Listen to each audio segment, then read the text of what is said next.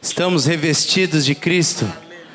E nele somos no novas criaturas. Amém, irmãos? Podemos sentar. Se o Senhor permitir, estaremos ministrando mais com as nossas canções a Ele ainda, mas. Agora, amados irmãos, gostaria de pedir que os irmãos abrissem palavra em Romanos 1, capítulo 1, versículo 8. Romanos, capítulo 1, versículo 8. Gostaria de falar da intenção que está no nosso coração neste encontro. Toda a carga que o Espírito Santo colocou no nosso coração. Todos acharam Romanos 1:8? Primeiramente, dou graças a meu Deus, mediante Jesus Cristo, no tocante a todos vós, porque em todo mundo é proclamada a vossa fé. Podemos repetir só essa frase final a partir do porquê? Porque em todo mundo é proclamada a vossa fé. Há uns dois meses mais ou menos, nós tivemos um encontro de adolescentes em que trabalhamos esse tema, porque em todo mundo é proclamada a vossa fé. Isso veio ao nosso coração porque é, o Espírito Santo, ele, desde o começo dessa congregação, no que ele colocou no coração do Moisés e do Erasmo, ele logo resgatou uma palavra com muita força de ser discípulo e fazer discípulos. Assim, nós vimos Espírito Santo, por seu bondoso amor e misericórdia, enviar muitas pessoas para muitos lugares. Vimos agora o Azaf ministrando aqui. Quantos lugares o Senhor tem o levado? O próprio Moisés e Erasmo, a quantos lugares o Espírito Santo os levou? nossos presbíteros. Muitos de vocês, o Nilson estava aqui comigo agora, teve um tempo servindo o Senhor na Noruega. Fred, que está na Suécia. O Jorge Feisler, que nos últimos anos está bem pertinho de nós, tem servido ali junto aos irmãos em Guiné-Bissau. O Vinícius, que eu tenho visto saindo por esse estado, ajudando irmãos. O André, que está em Caxias. E vocês, muitos de vocês que têm ido tanto em Porto Alegre quanto em outros lugares, proclamado do amor de Deus. Esse é o nosso chamado: ser discípulo e fazer discípulos. Amém, irmãos? Quando tivemos essa carga no coração, ministramos isso aos adolescentes, fizemos naquele dia, o Espírito Santo nos levou a fazer um convite a quem queria realmente se comprometer em dar um passo de dizer, Senhor, a minha vida está à tua disposição. E muitos adolescentes vieram aqui à frente. Então, veio o nosso coração de dar continuidade nessa ministração que está acontecendo aqui hoje. Mas quando estávamos meditando sobre isso, conversando com o Xande, eu falei, Xande, por que não? Se a gente pudesse trazer, quem sabe, o Zé Roberto, que tem. É um jogador, mas que é, o jogador é só um disfarce na vida dele, ele é um discípulo de Jesus. Jogador de futebol, está dizendo Moisés aqui. Alguma coisa ele quer me dizer ali que eu estou tentando entender. E ele é um discípulo de fato, e vocês com certeza vão ver isso. E o Xande falou assim: vamos falar com o Neco. Neco, nosso irmão que está aqui também. E louvado seja o Senhor pela vida dele, o Senhor o usou para isso. Mas quando, quando contatamos o Zé, é, ele prontamente se dispôs a vir estar conosco, sem nenhum tipo de dificuldade, porque ele me disse que ele está em Porto Alegre por um propósito, que é o propósito de Deus. Zé, pode vir aqui um pouquinho, vou pedir para o Moisés também para orar por ele, por favor, abençoar a vida dele. Mas, amados irmãos, eu sei que estamos aqui querendo ouvir o Senhor, eu quero te dizer que o Espírito Santo está falando conosco sobre ser discípulo e fazer discípulos. Ser primeiro, estamos ligados na videira e assim damos fruto. E aos convidados, aqueles que ainda não renderam seu coração para Jesus, eu quero dizer uma coisa para vocês: vocês não escolheram estar aqui hoje. O Senhor escolheu para que vocês estivessem aqui. E o Senhor tem um plano para a vida de vocês. Só que Jesus, ele deu uma palavra e ele disse assim: Quem tem ouvidos para ouvir, ouça. Dê os seus ouvidos para o Senhor nessa noite. Abra o seu coração. O Senhor fala comigo, que o Senhor vai falar contigo. Amém. Eu quero dizer que para vocês que antes de ouvir o Zé, o nosso querido Zé Roberto, eu já desconfiava que ele era de Jesus. Antes de conhecê-lo pessoalmente, como aconteceu há algumas semanas atrás, eu desconfiava que ele era do Senhor. Porque ele é manso.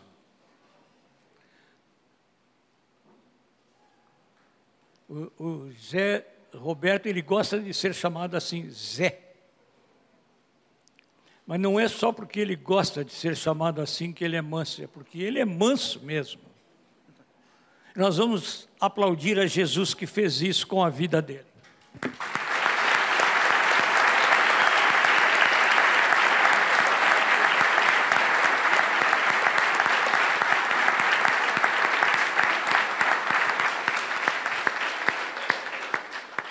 Ali na, no, no corredor de entrada, Zé me disse assim: me bastam uns 20 minutos. Eu disse: não, 20 minutos? Não. Você não vai poder contar o que contou, que eu já ouvi, em 20 minutos. Use o tempo que Deus lhe der para falar. E conte tudo que tem que contar. Nós ouviremos com alegria. Pai, abençoa quem fala e a nós que ouviremos. Mas que tanto quem fala como quem ouve, possamos todos ouvir a tua voz. Fala conosco, Senhor, porque somos teus servos e queremos te ouvir. Abençoa nosso querido irmão que nos visita e as suas palavras brotem do teu coração para o coração dele e do coração dele para o nosso coração. Em nome de Jesus. Amém. Quero saudar os irmãos com a graça e a paz do Senhor Jesus. Amém. Para mim, nesta noite, é motivo de muita alegria, pois só eu e o Samir sabemos o quanto foi difícil de conseguirmos uma agenda para poder estarmos aqui nesta noite. Mas eu creio que se estamos aqui hoje, é sinal que o Senhor tem alguma coisa. Eu queria que os irmãos neste momento abrisse as vossas Bíblias no livro de Tiago, capítulo 2 e versículo 14. Como o nosso amado irmão já fez a leitura em Romanos, capítulo 1 e versículo 8, o Espírito Santo de Deus me levou a esse versículo de Tiago, capítulo 2 e versículo 14. Enquanto os irmãos procuram aí o versículo, eu não posso deixar de fazer alguns agradecimentos, pois aqui se faz presente irmãos que Deus me deu como amigos, aqui nessa terra do Rio Grande do Sul. Então eu não poderia deixar de louvar a Deus pela vida do meu amado irmão Samir, juntamente com a sua amada esposa. Gostaria também de louvar a Deus pela vida do nosso amado Azaf. Nos encontramos no aeroporto e para mim foi uma alegria muito grande poder te conhecer aí nesta oportunidade e ver quão é abrangente a presença de Deus na tua vida. Que o Senhor possa continuar conservando o teu ministério, o ministério da tua família. Para mim é um prazer em revê-lo aqui nesta noite. O nosso amado pastor Moisés, onde estávamos juntos aí, na Donep há, há, há um mês, alguns meses atrás, e fomos muitos agraciados com a presença de Deus que se fez naquele lugar. E eu acredito também, pastor Moisés, que a presença de Deus, ela há, irá se manifestar no nosso meio também, irmãos. Sabe por que eu tenho essa certeza aqui nesta noite? É porque eu e você Nesta noite aqui, nós somos o segundo. Vira para a pessoa que está do seu lado e fala para ela assim: Nesta noite, você é o segundo. Aleluias. Agora, olha para ela assim e fala para ela assim: Por que eu sou o segundo? Fala para ele e para ela aí. Porque ele é o primeiro. Ele é o primeiro. Ele é o primeiro. Porque a tua palavra diz que Ele criou os céus, a terra e tudo que nele há. Então, se Ele criou eu e você, a sua imagem e semelhança, então não tenho sombra de dúvida de que Ele é hoje amanhã e sempre será o primeiro em nossas vidas. Amém? Diz assim a palavra do Senhor. Tiago capítulo 2 e versículo 14. Meus irmãos, que aproveita-se alguém dizer que tem fé e não, se não tiver obras. Vamos repetir todo, todo mundo junto? Meus irmãos, que aproveita se alguém dizer que tem fé e não tiver obras. Aleluias. Tem obra aí? Jovem, tem obra aí? Adolescente, tem obra aí? Senhoras, irmãs, tem obra aí? Senhores, irmãos, tem obra aí? Estou fazendo uma pergunta: tem obra aí? Aleluias. Irmãos, quando nós lemos a palavra que está em Romanos, capítulo 1,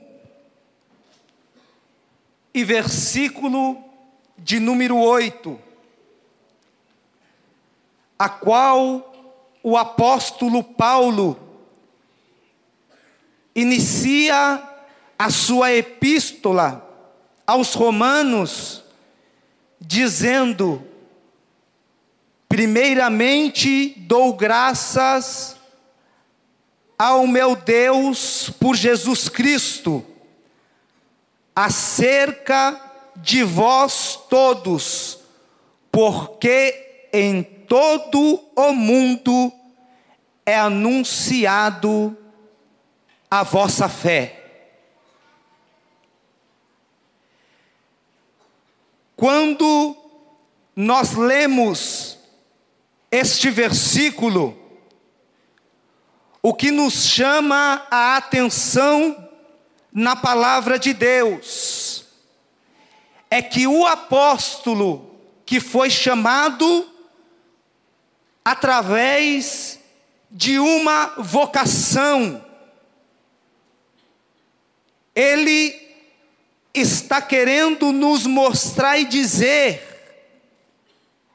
quando ele escreve a sua carta aos Romanos, a Bíblia diz que a carta ela foi escrita no ano 54 depois de Cristo,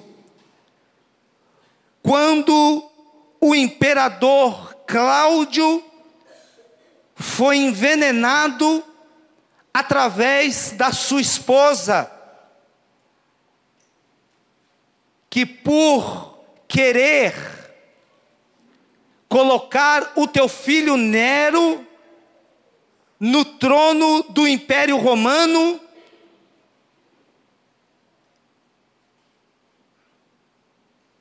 a Bíblia diz aqui que Agripina, para entronizar Nero, fruto do seu primeiro matrimônio, ela envenena a Cláudio para colocar Nero com 17 anos no poder. E o que chama a nossa atenção para entendermos a carta do apóstolo foi que nesse período que Roma foi influenciada pelos gregos, que incorporaram muitos dos seus deuses em sua cultura, cultura a qual Paulo, percebendo o crescimento do paganismo da época, ele escreve a sua epístola aos Coríntios, epístola da qual ela diz em 1 Coríntios capítulo 1 e versículo 22, dizendo: Porque os judeus pedem sinal e os gregos buscam sabedoria, mas nós pregamos a Cristo crucificado, que é escândalo para os judeus e loucura para os gregos, mas para os que são chamados, tanto judeus como gregos, lhes pregamos a Cristo, poder de Deus. Amém? Então, o apóstolo Paulo estava querendo dizer que você e eu, aleluia, fomos vocacionados para pregar poder de Deus. Porque a sabedoria, os sinais, os judeus e os gregos estavam procurando.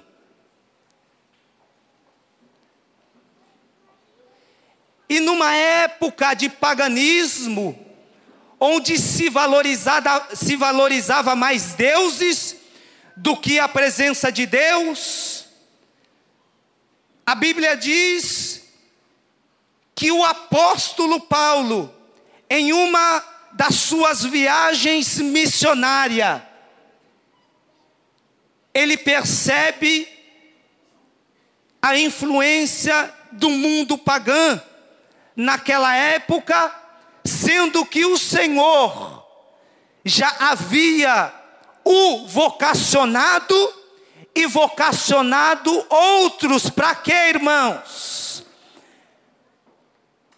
Para que a palavra do Senhor, a qual nós lemos dizendo: dou graças por Deus e por Jesus Cristo acerca de todos vós, porque em todo tempo anunciada é a vossa fé.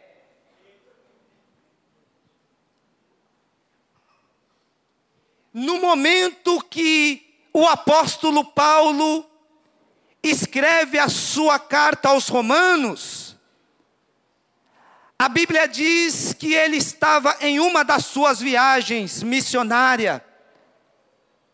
Alguns estudiosos dizem que nesse exato momento ele estava em Corinto pregando a palavra de Deus. E por ele estar naquele mundo oriental, ele percebe a urgência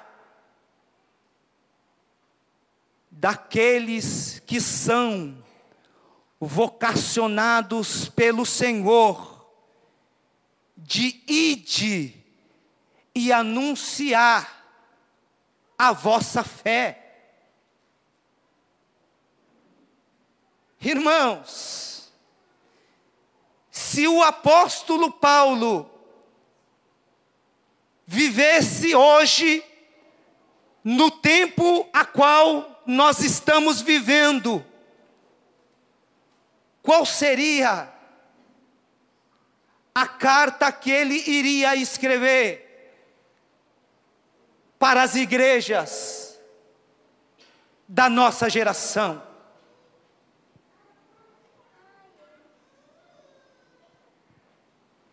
Qual seria a preocupação do apóstolo se ele vivesse ou estivesse vivendo o tempo que nós estamos vivendo hoje. O tempo que ele viveu enviando a sua carta, irmãos, é muito parecido com o tempo de hoje. Talvez você me pergunte, irmão Zé Roberto, por que é muito parecido? Aleluias. Porque, irmãos, há muitas igrejas por aí, há muitas pessoas que se dizem evangélios, evangélico. Há muitos evangelhos sendo pregado por aí, que eu vou, eu vou vos confessar, Pastor Moisés, que eu estou assustado. Eu morei praticamente 14 anos fora do Brasil. Estou praticamente há um ano e meio. E há um ano e meio atrás, quando eu cheguei aqui no Brasil, eu tenho visto, irmãos, um evangelho a qual muitos estão pregando, aleluia, sinais. Muitos estão pregando a si mesmo, e poucos esquecendo que o Evangelho da cruz é poder, poder, a qual, infelizmente, irmãos, não vivenciamos mais hoje nos nossos púlpitos.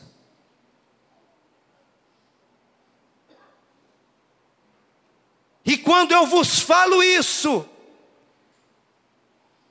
a minha alma, ela se entristece, porque o Senhor, quando nos chama, Ele nos deixa um legado, e o legado de Deus, para a minha e para a sua vida, é de que nós, recebendo a palavra que um dia nos libertou e nos deu a liberdade de estarmos aqui hoje para proclamar um evangelho de poder, um evangelho de libertação, um evangelho de cura, um evangelho de transformação.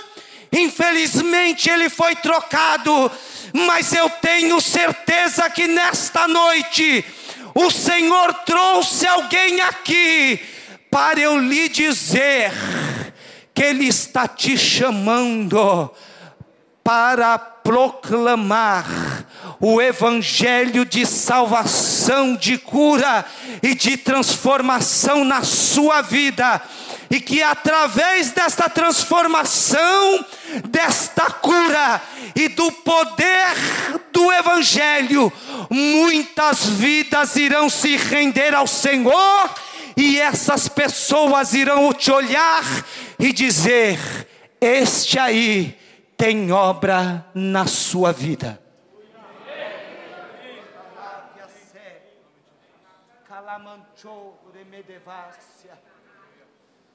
É por isso que eu te perguntei no início, aleluia, da menção da palavra do Senhor. Tem obra aí?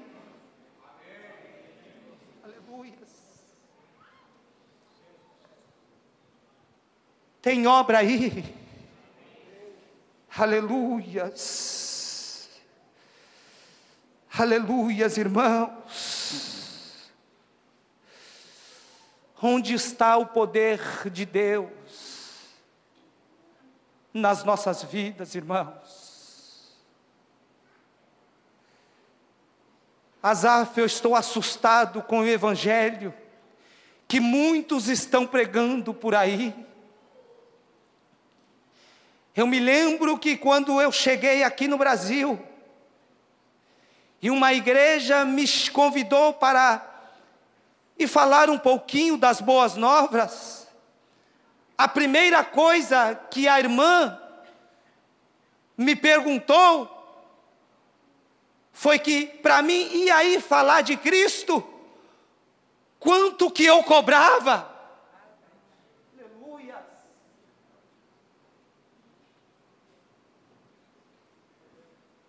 Em que hotel que eu queria ficar?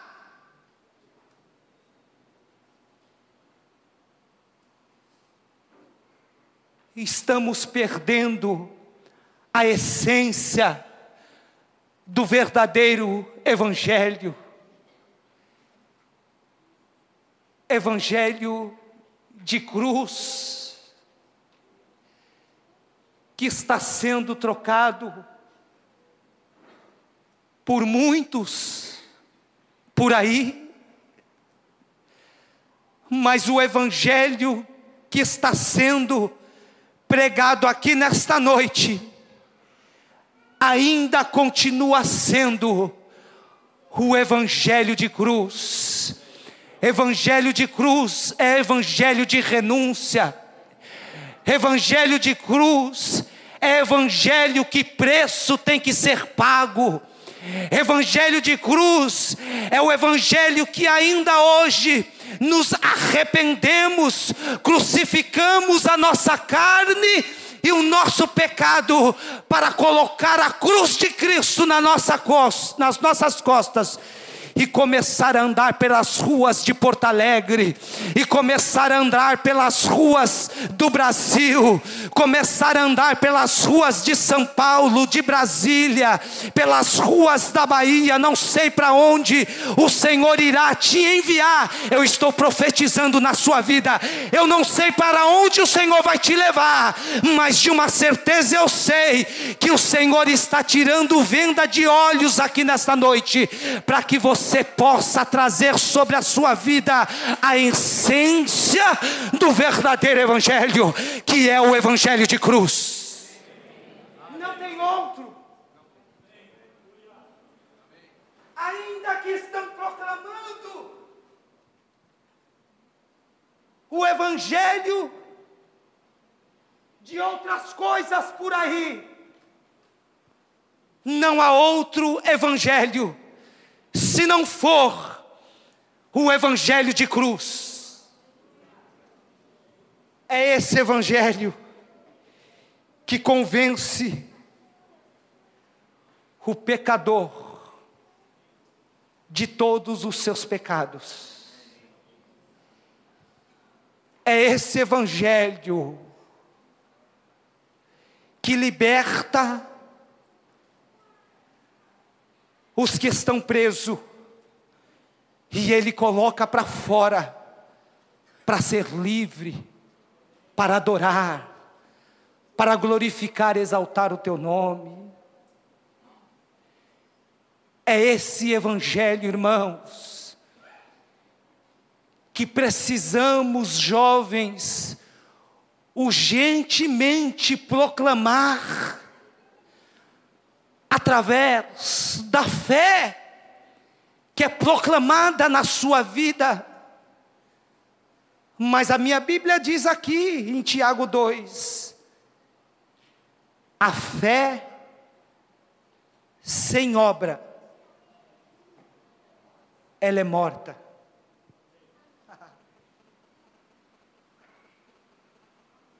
O que adianta você adentrar dessa porta entra domingo, sai domingo. Entra terça, sai terça. Entra quarta, sai quarta. Com fé. Mas se você não tem obra.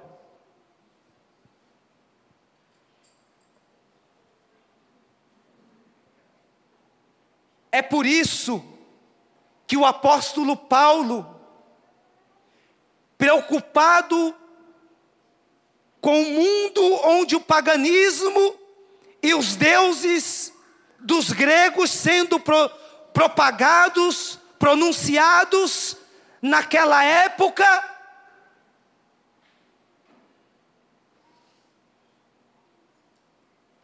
Ele pega a primeira carta a Timóteo, no capítulo 18, e diz assim: Timóteo, meu filho,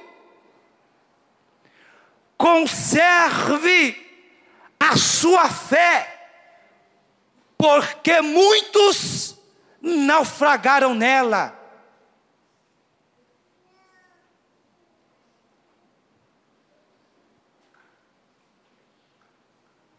Paulo, quando direciona a sua carta a Timóteo, Paulo estava exortando o seu moço na fé, dizendo: guarda a sua fé, porque muitos naufragaram nela. Talvez se Paulo estivesse vivendo no nosso tempo de hoje, eu acho que essa carta ela viria como uma carapuça para colocarmos em nossas cabeças. Porque quantas são as coisas aí fora que tem feito com que muitos estejam, estão naufragando na fé.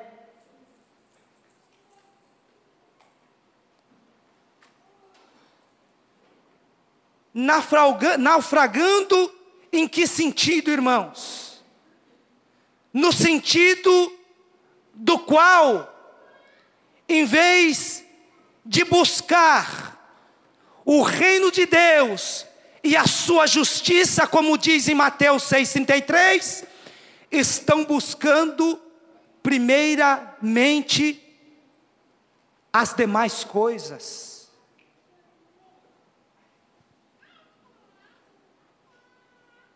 Irmãos, quando buscamos e colocamos como prioridade em nossas vidas as demais coisas, o reino do céu e a sua justiça, ela fica em segundo plano. E é assim na vida de muitos por aí hoje.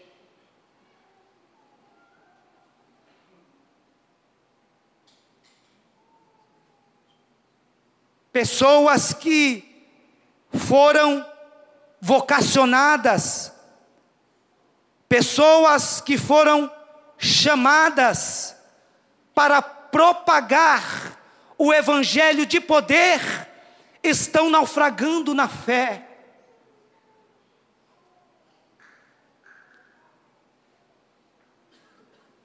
Quando a palavra naufragar na fé vem à minha mente, a primeira coisa que me chama a atenção, irmãos,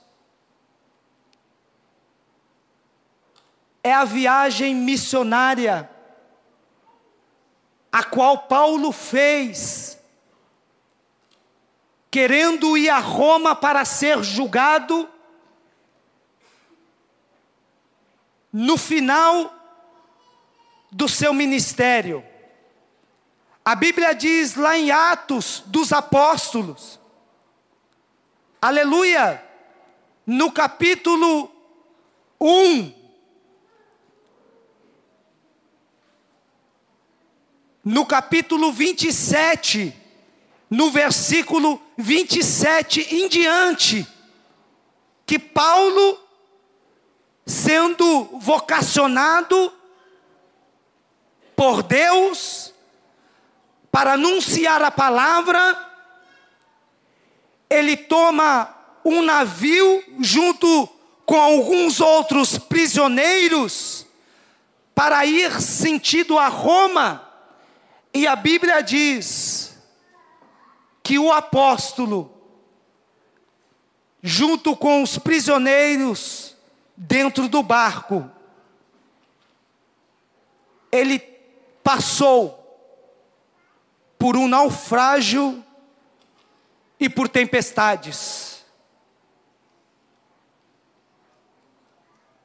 E o que me chama a atenção aqui nesta palavra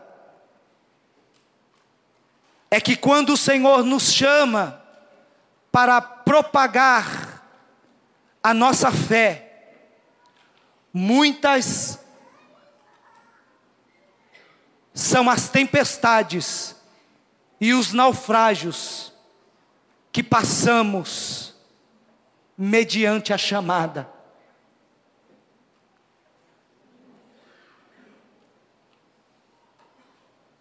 E por às vezes não termos âncora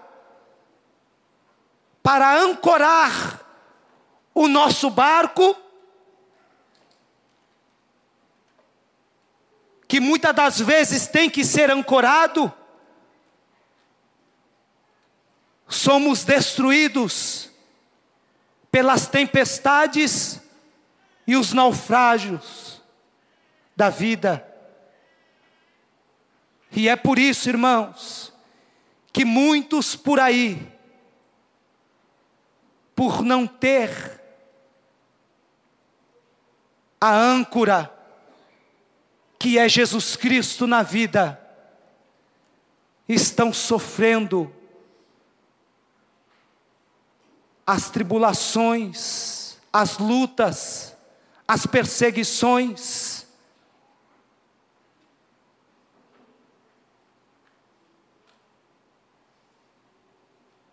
E a fé, da qual você tinha em Cristo Jesus, foi levada pelas tempestades.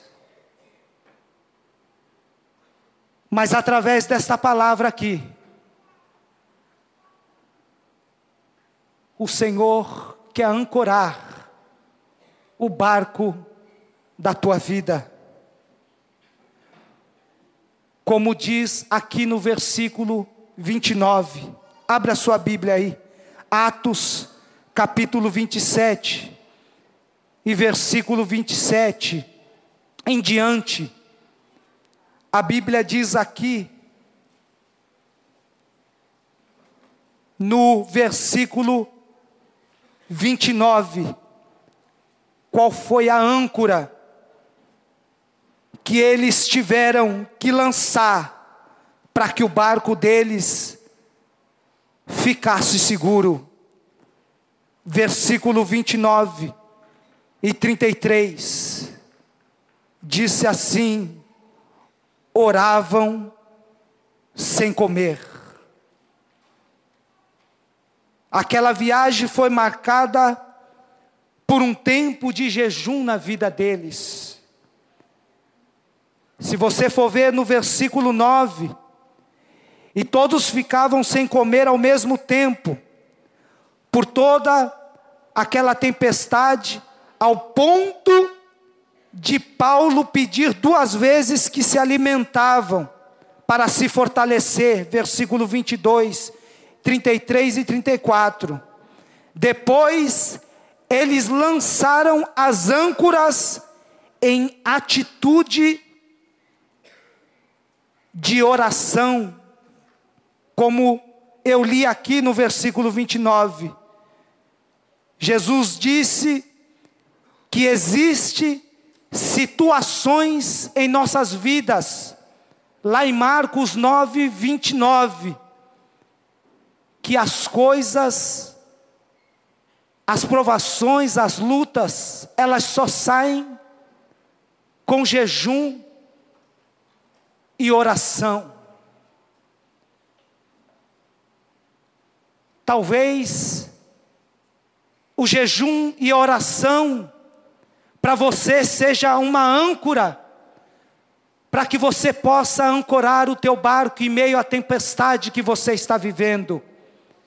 O Senhor, nesta noite, através da Sua palavra, Ele está te lançando para que você possa ancorar o barco da sua vida em meio às tempestades e voltar ou propagar mediante a sua fé o jejum e a oração.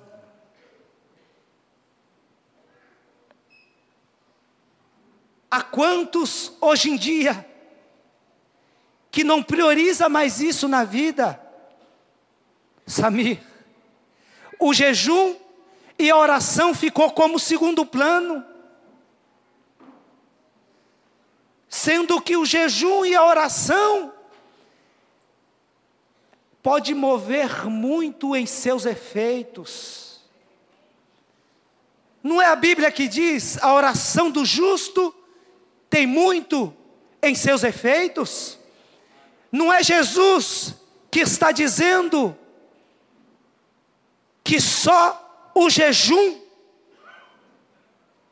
pode fazer e libertar a nós de muitos empecilhos que muitas das vezes nos impede de propagar a nossa fé,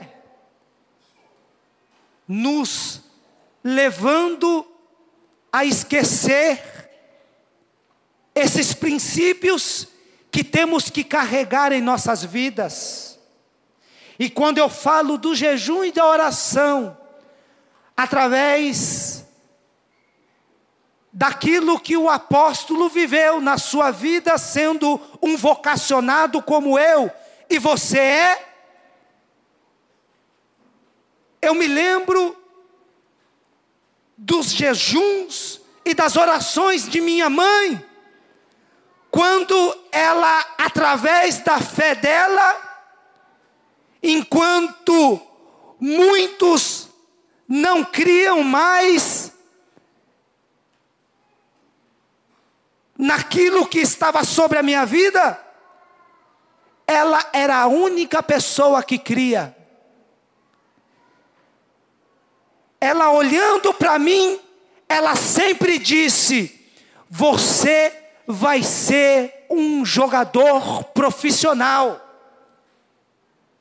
Mas as circunstâncias e tudo aquilo ao nosso redor nos mostrava que seria impossível. Mas ela cria. Ela tinha fé. Por mais que ela olhava para mim, e quando eu ia treinar, não tinha uma chuteira, ela estava vendo todas as coisas que não iria acontecer, ela estava visualizando, propagando a fé de que um dia eu iria me tornar um jogador profissional. Mesmo que muitos no meio da minha casa, da minha parentela, olhava para mim como meu próprio pai dizia: Maria Andresina, você está louca? Esse menino tem que trabalhar. Mas ela falava para ele: não, ele vai ser um jogador profissional. Ela estava crendo no inacreditável. Ela estava propagando aquilo que ela não vinha. Por quê, irmãos? Porque ela tinha fé. E a palavra de Deus, ela diz lá em Hebreus, capítulo 1: Ora, a fé é o firme fundamento das coisas que não se esperam e a prova das coisas que não se vê.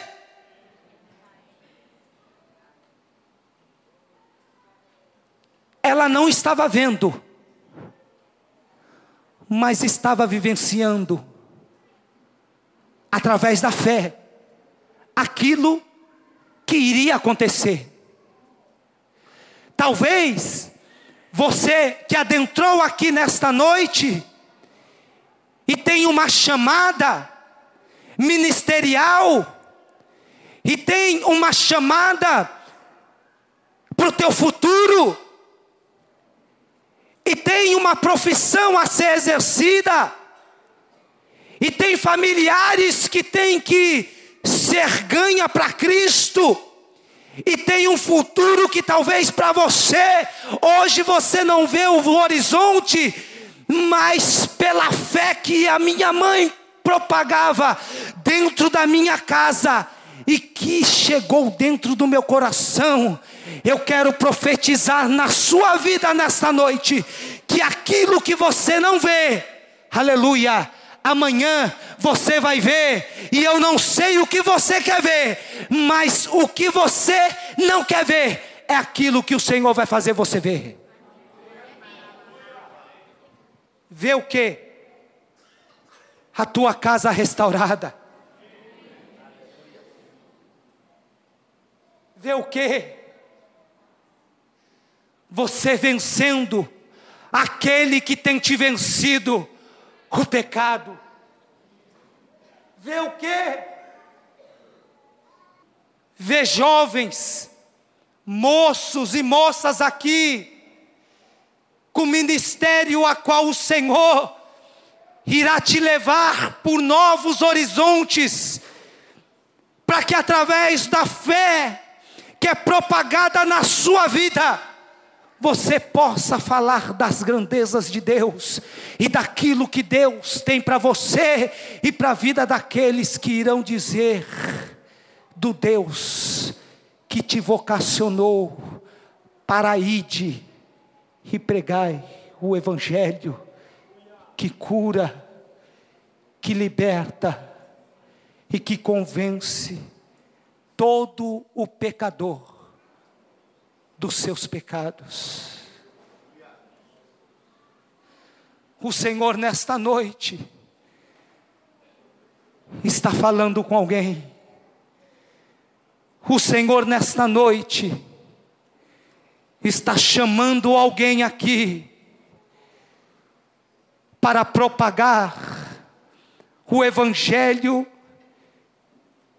que transforma. O Evangelho de poder.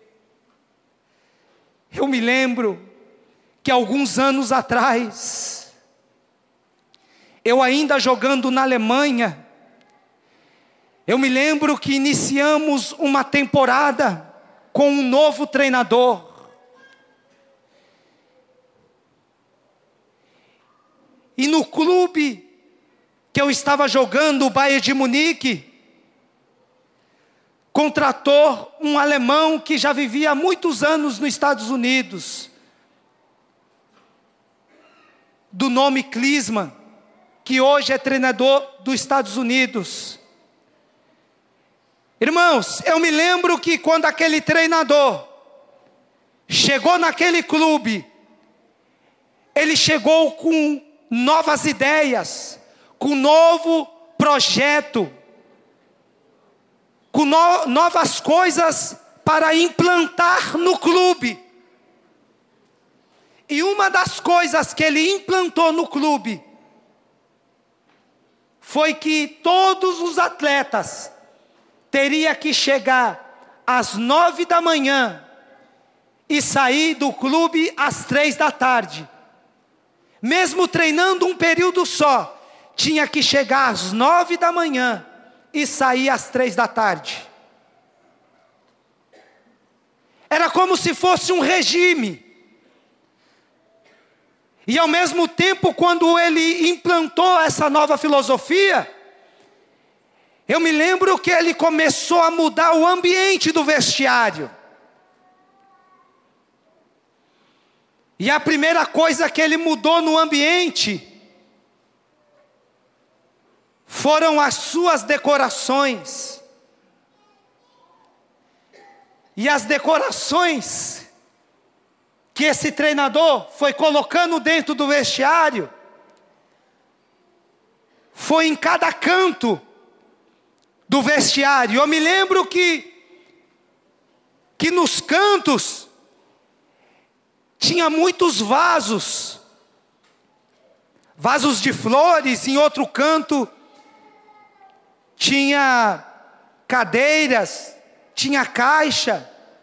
E eu me lembro que ele mandou limpar tudo aquilo. Quando ele limpou e o vestiário ficou todo limpo, eu me lembro que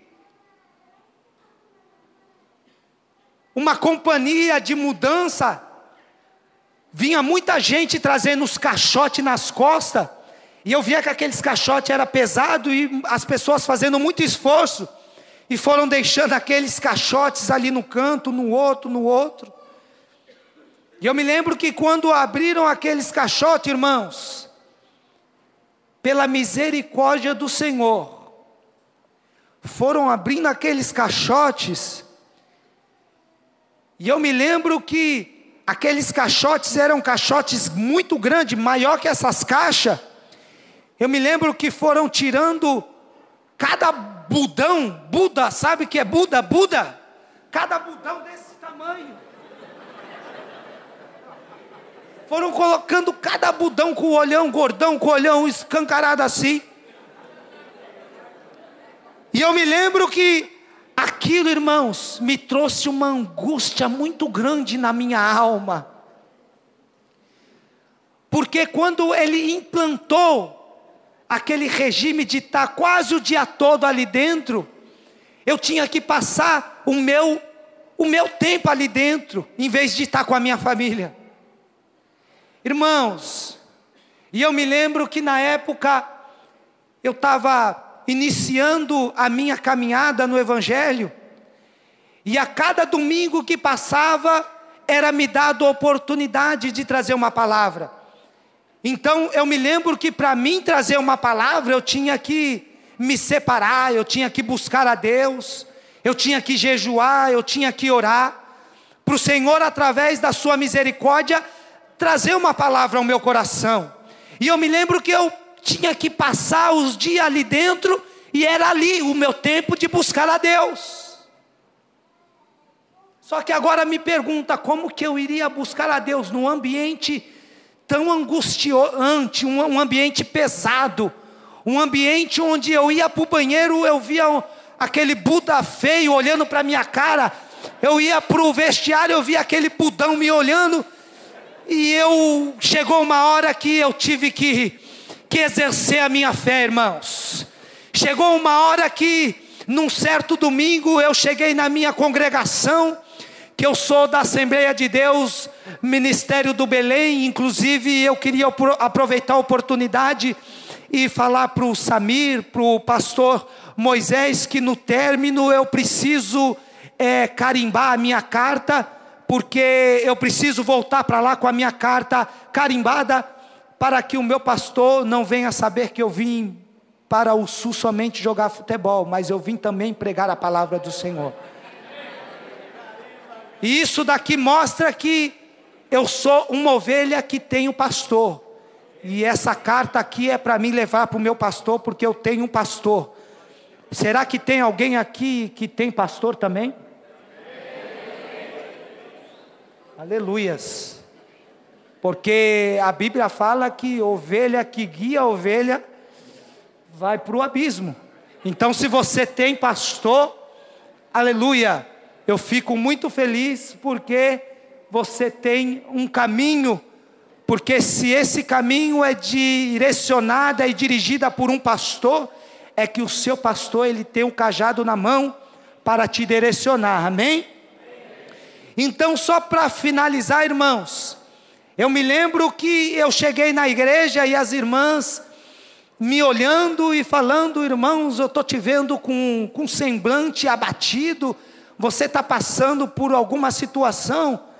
E eu, no final do culto, eu falei para as irmãs: Estou sim, irmã, eu preciso é, de oração e preciso que as irmãs também oram por uma causa. E elas queriam saber que causa era essa. E eu virei para elas e disse a situação que eu estava vivendo, o ambiente que eu estava vivendo, a angústia, e falei para elas, irmãs, na oração e no jejum, apresenta a causa dos Budas. Vamos orar para que Deus lance fora os Budas que estão dentro daquele vestiário. Sabe o que é isso, irmãos? É você propagar a sua fé é acreditar no impossível e no invisível, e visualizar no mundo espiritual que aquilo que você não está vendo pode acontecer através da sua fé. E assim eu criei. Irmãos, eu me lembro que não deu nem uma semana de oração e de jejum. Sabe o que Deus fez?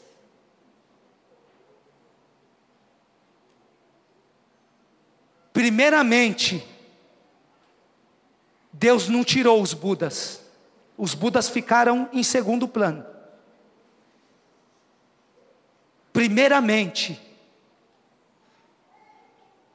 Deus soprou o treinador. E depois foi embora os Budas.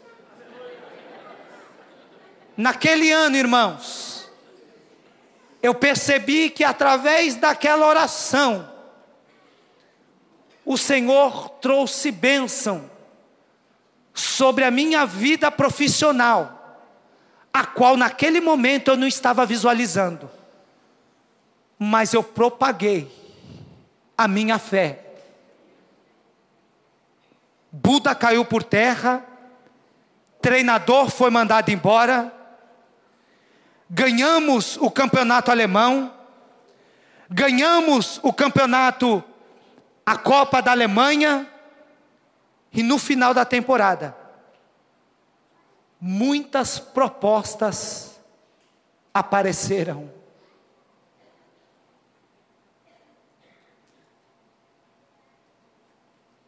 Sabe por que eu estou falando isso para vocês, irmãos?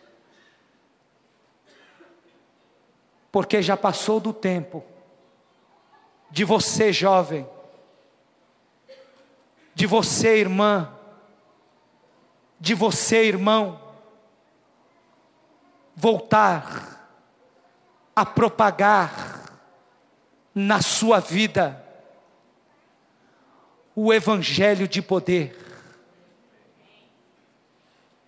Chega de sinais, chega de balela, está na hora de propagarmos o Evangelho que salva, que liberta, o Evangelho que transforma, o Evangelho do impossível, o Evangelho que faz maravilha acontecer.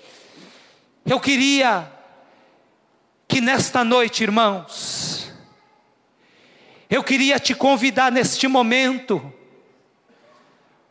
para que possamos voltar a essa essência, para que possamos, irmãos, a voltar a propagar este Evangelho que nos trouxe a salvação, a salvação para nos levar a povos, a nações, a becos, a vielas, para falar para as pessoas que estão vivendo uma vida pagã, uma vida sem essência, uma vida sem felicidade, uma vida de aparência. E eu sei que através da sua vida, a qual o Senhor um dia trouxe salvação, haverá, aleluia, propagação do Evangelho de poder, o Evangelho que pregou o apóstolo Paulo, aleluia, o Evangelho que deu continuidade a Timóteo, o Evangelho de Mateus, de Marcos, de João, de Lucas, aleluia, o Evangelho, aleluia, que transforma. O Senhor está querendo nesta noite ancorar o barco da sua vida. Ele nesta noite está querendo se revelar a você novamente e te trazer a uma nova essência do verdadeiro evangelho de poder. Será que tem alguém aqui nesta noite que ainda está disposto a viver, a experimentar este evangelho? Aleluia. Aleluia o evangelho que propagou os nossos heróis da fé. Eu queria mencionar a esses heróis, com você estando de pé.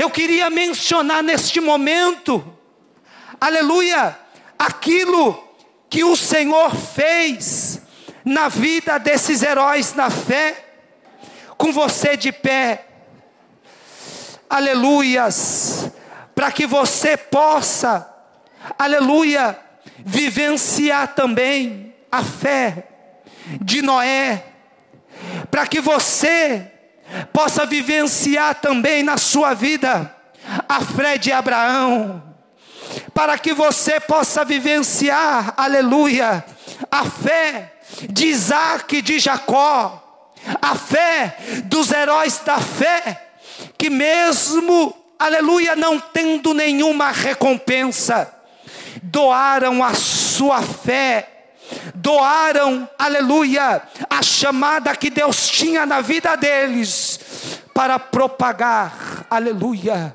o Evangelho de cura e de libertação. Eu queria neste momento, que você pudesse fechar os teus olhos aí. Aleluia. Eu queria que neste momento você que entendeu ou está entendendo a palavra, que o Senhor está trazendo a essência de nossas vidas aqui, que você possa neste momento começar a receber sobre a sua vida aleluia, aquilo que te traz a paz, a paz que te traz o entendimento, o entendimento, aleluia, de levar as boas novas, o entendimento do ide e pregai o evangelho a toda a criatura, que aqueles que creem serão salvos e aqueles que não crerem serão condenados. Eu sei que nesta noite eu estou pregando para alguém que crê. Eu sei que nesta noite eu estou pregando para alguém que ainda acredita na essência do Espírito Santo de Deus. O Senhor nesta noite está te chamando, aleluia, como Noé. O Senhor está te chamando como Noé, a qual a Bíblia diz que pela fé Noé, divinamente visando das coisas que ainda não se viam, temeu e pela salvação da sua família preparou a arca, para a qual condenou o mundo e foi feito herdeiro da justiça, que é segundo a fé. O Senhor quer que através da sua fé, irmãos e irmãs, você comece a voltar a construir arcas, porque há muitos dilúvios aí fora que querem roubar a tua fé, a tua esperança. Há muitos dilúvios aí fora, aleluia, que quer que você perca a fé, aleluia, porque a Bíblia diz que a fé sem obra ela é morta, mas nesta noite a fé que você tem em Cristo Jesus, ela vai reviver, vai, vai reviver. A fé que você tem em Cristo Jesus vai voltar a ter essência. A, que, a fé que você tem em Cristo Jesus, aleluia, ela vai voltar a ser propagada na sua vida aleluia, como fez Abraão. Abraão, sendo chamado, obedeceu, indo para um lugar que havia de receber por herança, e saiu sem saber para onde ia, pela fé, habitou na terra da promessa, como em terra alheia, morando em cabanas com Isaac e Jacó, herdeiro com ele da mesma promessa pela fé também a mesma Sara recebeu a virtude para reconhecer e deu a luz, e fora de idade, porquanto teve por fiel aquele que lhe tinha prometido. Aleluia, pelo que também de um e esse já amortecido descansaram tanto em multidão como estrelas do céu e como areia inumeráveis que está na terra. Todas estes morreram na fé sem temerem recebido as promessas, mas vendo-os de longe e crendo nelas, abraçando e confessaram que eram estrangeiros e peregrinos em terra. Pela fé, ofereceu Abraão a Isaac quando foi provado. Sim, que aquele que receber as promessas ofereceu o seu filho ungido. Será que nesta noite você tem alguma coisa para oferecer ao Senhor? Será que nesta noite, como Abraão ofereceu Isaac, será que você tem alguma coisa a oferecer ao Senhor? Será que você tem alguma coisa, você que tem fé, mas não tem obra, será que você não tem motivo para oferecer as tuas obras nas mãos do Senhor, para que Ele possa ressuscitar aquilo que está morto? Será que nesta noite você aleluia, que é estéria, você que é estéreo espiritualmente, a qual o Senhor quer que você gere algo aqui nesta noite. Aleluia, não importa como você entrou, não importava para Deus a idade de Sara, e nem, aleluia, de Abraão, o que importava para Deus é que o Senhor tinha uma chamada na vida deles, e esta mesma chamada Ele tem na sua vida também. Ele quer te fazer gerar nesta noite. Começa neste momento, irmãos, aleluia, a exercer a sua fé, a fé que move montanhas, a fé da dona Andresina a fé, aleluia, de Paulo, a fé que eu tive, aleluia. Exerce a sua fé neste momento, aleluia, irmão. Aleluia, eu estou falando debaixo da autoridade do Senhor.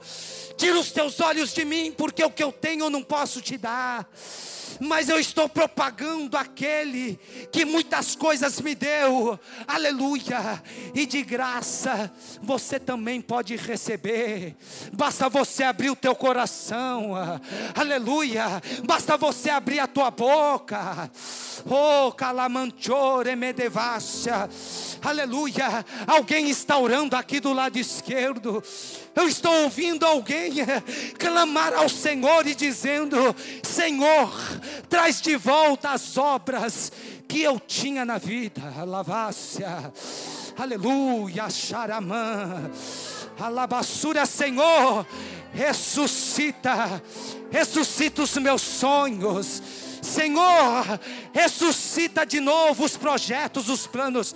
Alabassúria, fala com o Senhor aí. Fala com Ele, fala, fala, fala. Fala aí com o Senhor. Aleluia. Fala com o Senhor. Abre a sua boca aí. Abre o teu coração. Olabassuri me canta arabácia. Oh, calamanchore. Alguém está orando. Alguém está orando. Aleluia, Senhor.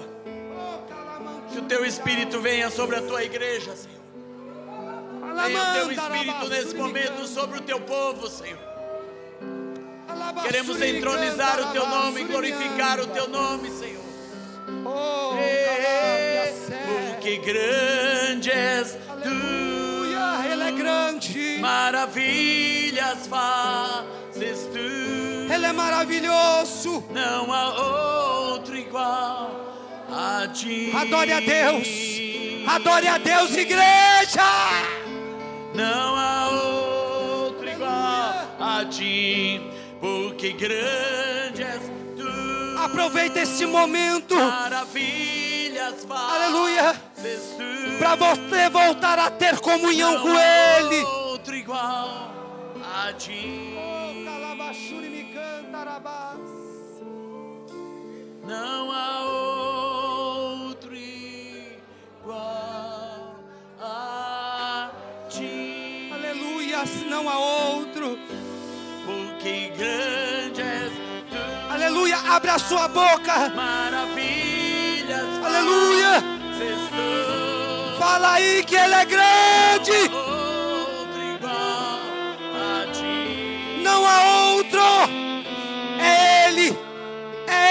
Ele. Aleluia. Não é a Dilma. Não é o teu esposo. Não é o teu patrão, é Ele. É Ele que quer se revelar para você nesta noite. Não há outro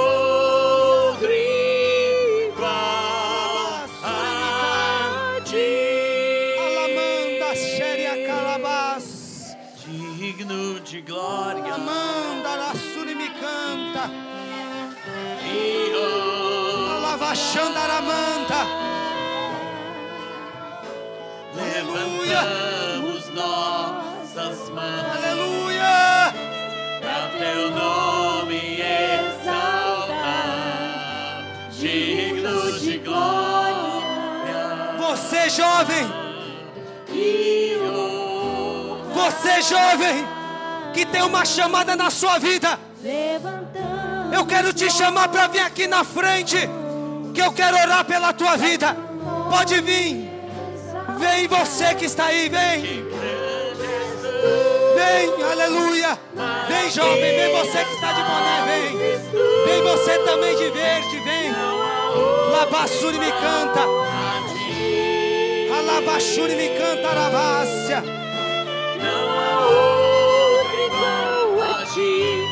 Porque grande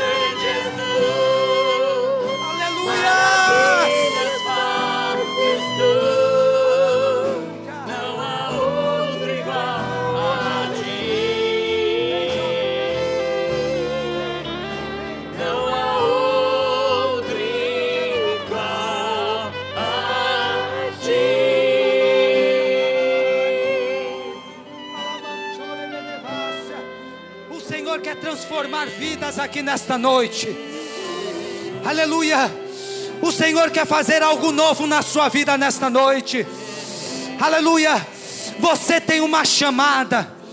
Você, jovem de azul e de preto, vem em nome de Jesus. Aleluia.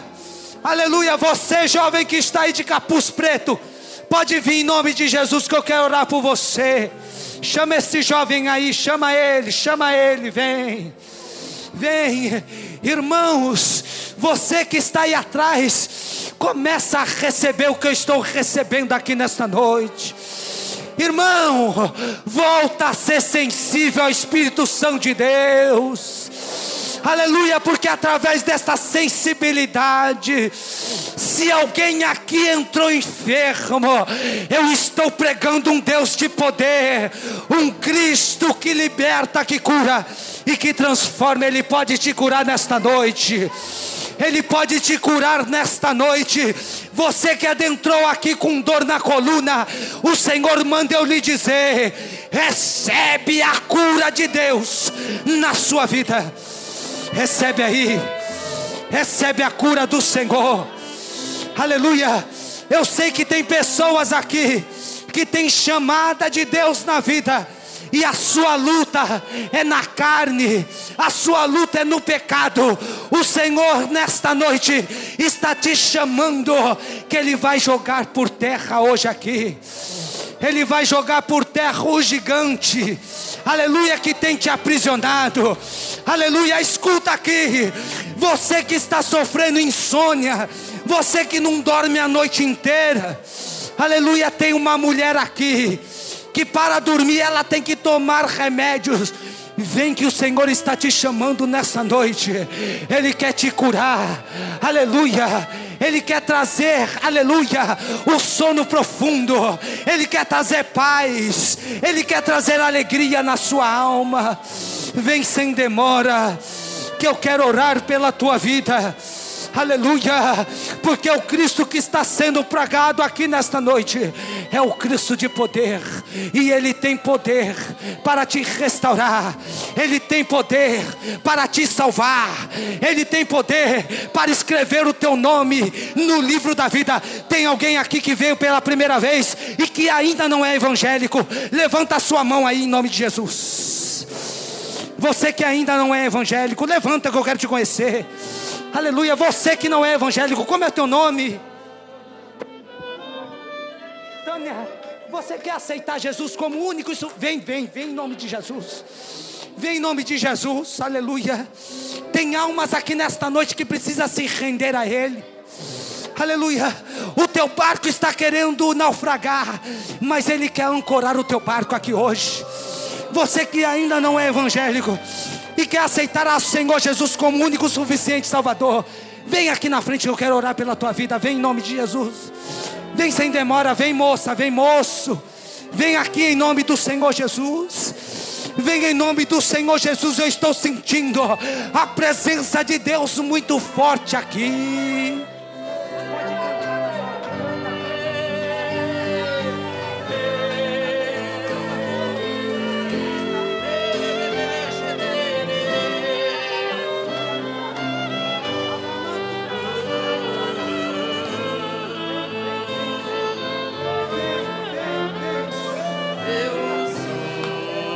Para Cristo, vem para Cristo.